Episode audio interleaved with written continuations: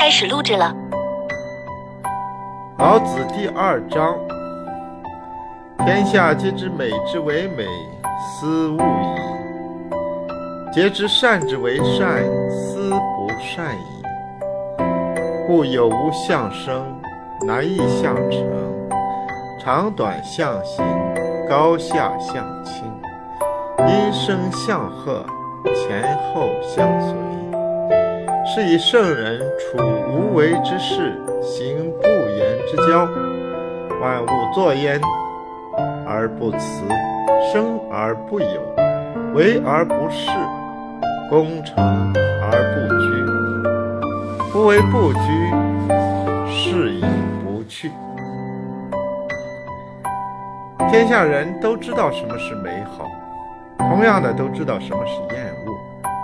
天下人都知道什么是善，同样的都知道什么是不善。所以，根据有与无两个方面，可以测量认识生的相；根据难与易两个方面，可以测量认识成的相；根据长与短两个方面，可以测量认识行的相；根据高与下两个方面，可以测量认识轻的相。根据阴与生两个方面，可以测量认识和谐的相；根据前胸与后背两个方面，可以测量认识随的相。因此，圣人不做不说，万物运作但不推辞，作为但不平视，成功但不停留。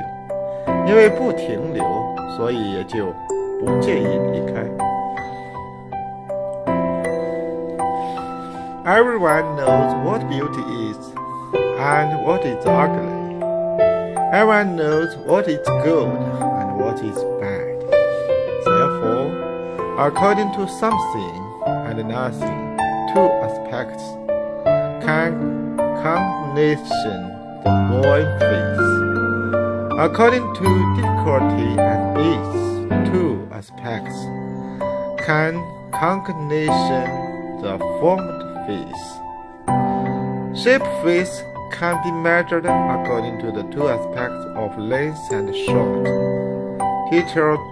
The face can be measured according to the two aspects of high and lower. According to according to the two aspects of voice and sound, we can measure a harmonious face. According accompanying accompanying phase can be measured according to the front chest and back. Therefore, sense sight does nothing and sing a word.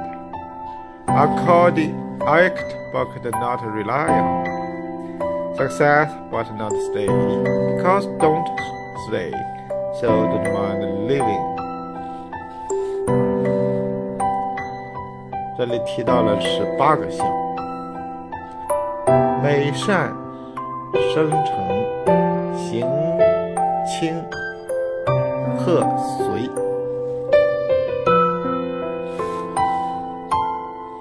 名与相的区别呢？名呢是唯一的，相呢是有两个部分，而且是只有两个。那么。象有什么特点呢？就是众人呢都能够认识象。比如说，我们不知道货币是一般等价物，但我们知道黄金是货币，黄金可以称量，可以呃这个有成色的标准，大家呢都能够认识它啊。但是是只有是呃经济学家们或者是像马克思那样的大圣人才会总结出。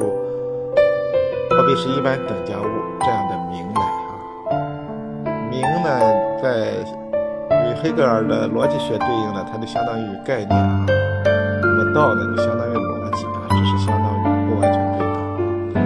我们以后会详细谈到这个问题。今天到此。